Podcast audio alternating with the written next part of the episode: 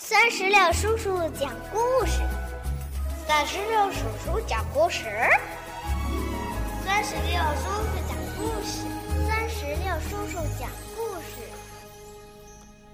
嗨，宝贝儿，你好吗？欢迎收听酸石榴叔叔讲故事，也感谢您关注酸石榴的微信公众账号。今天呀，酸石榴叔叔将给宝贝们带来的是宫西达也老师的最新故事《要幸福的活着》。接下来，就让我们一起来收听吧。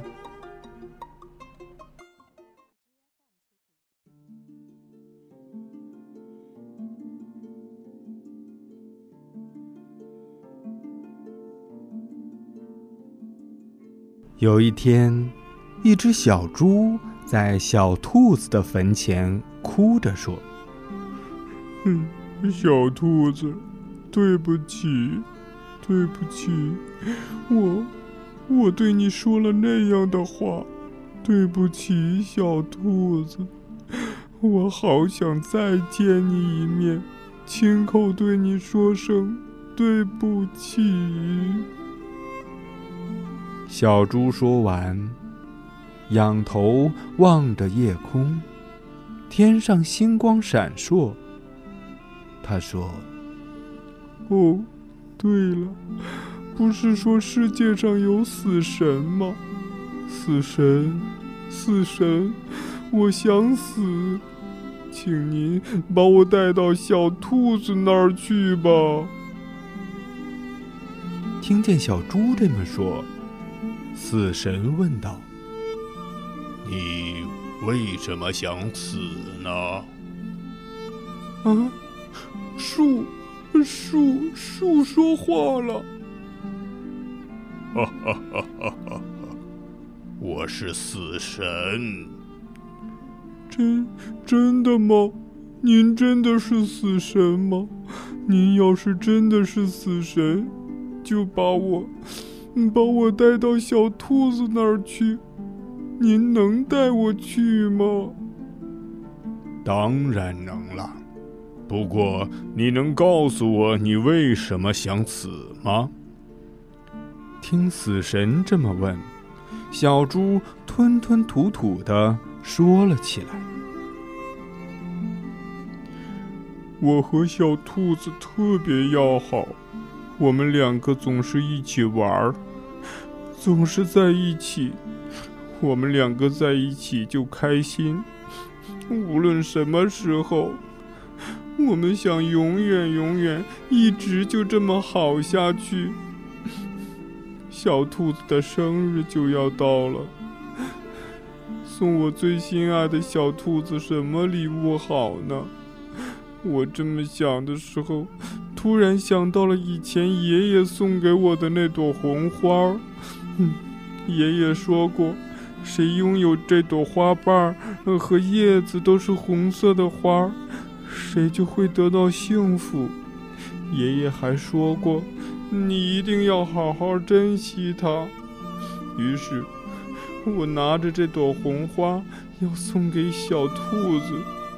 嗯，我看到小兔子以后，我说：“小兔子。”这朵珍贵的花虽然现在已经干枯了，变成褐色的了，但是，呃，我想让你得到幸福，现在我就把它送给你，小兔子，祝你生日快乐！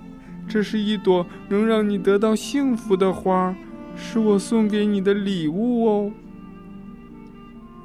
可是，可是想不到的是。小兔子却说：“这朵花都干枯了，皱巴巴的。小猪，你好坏，你太过分了，你太过分了！小猪，我讨厌你。”小兔子一边哭一边啪的一声就把花茎给掰断了。我，我珍珍贵的红花，小兔子，你这个傻瓜！我讨厌你，小兔子，你死掉算了。我这么说完就跑掉了。哼，后来过了几天，小兔子真的死了。都是因为我说了那样的话。死神，您现在就把我带到小兔子那儿去吧。哦，我知道了。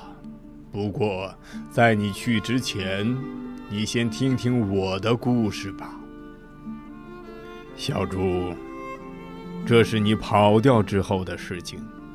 小兔子看着你的身影，一边哭一边说：“我，我都说了些什么呀？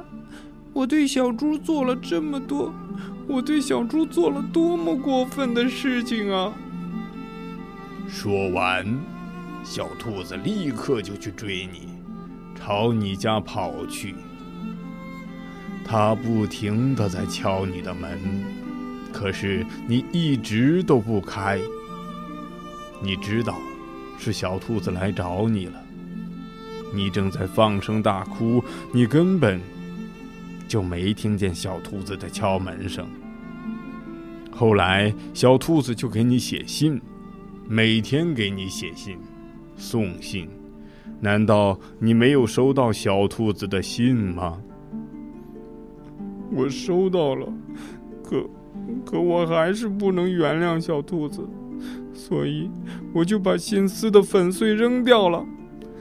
对不起，小兔子，对不起，小兔子。过去，你们那么要好，天天都要见面。所以，在一个刮着大风的日子，你担心小兔子，便去小兔子家看它。嗯，嗯，可是，在半路上。我看到小兔子正在笑呵呵的摘草莓，它是那么快乐。要知道，我是担心它才来看它的。嗯，我再也不原谅你了。说完，我就回家了。可是，小猪啊，你知道吗？那些草莓是小兔子给你摘的。小兔子知道，你最爱吃草莓。他顶着风把草莓送到你家门前，然后他悄悄地放下信和草莓，就回去了。什么？门前？那天我家门前什么也没有啊！哈哈哈！草莓呀，全都被肚子饿得咕咕叫的乌鸦给吃了，而且空篮子和信。也都被风给刮跑了。送完草莓以后，小兔子来到悬崖边上。是的，小兔子是为了摘朵红花送给你。风呼呼的刮个不停，小兔子猛地伸出手去，就在它抓住红花的那一瞬间，他掉到了悬崖。直到最后，小兔子也没有松开那朵红花呀。我冲他说道：“小兔子，你马上就要死了。”小兔子轻轻地说：“这是我最后的请求，请您转告小小猪，对，对不起。”小猪听完，大声的哭了起来。小兔子，原谅我，都怪我。小兔子，死神，快点把我带到小兔子那儿去吧！你这个傻瓜！小兔子托我把这个交给你。哦。一朵红花，慢慢的飘到了小猪的面前。小兔子最后要我这样转告你：你要幸福的活着，连同我的那一份儿。还有，绝对不要忘了小兔子。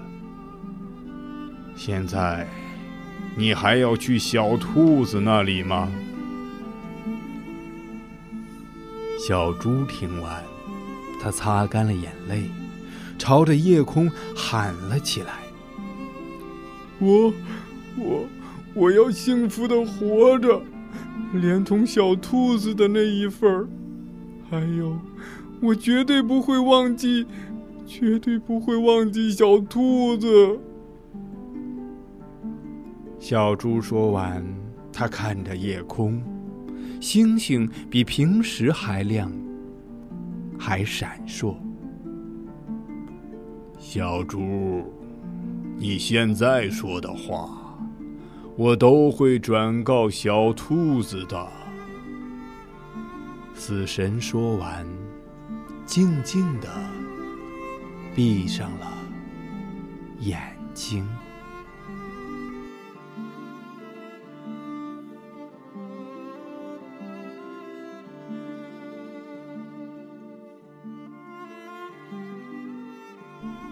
宝贝儿，到这里，绘本故事要幸福的活着就全部讲完了。听完这个绘本故事，你有什么想对酸石榴叔叔说的话呢？如果有的话，就赶紧让爸爸妈妈在故事页面下方的留言区来给我留言吧。如果你觉得这个故事好听，还可以让爸爸妈妈分享到朋友圈，让更多的小伙伴听到这个好故事。好了，宝贝儿们，我们今天的故事就到这儿了，拜拜，拜拜。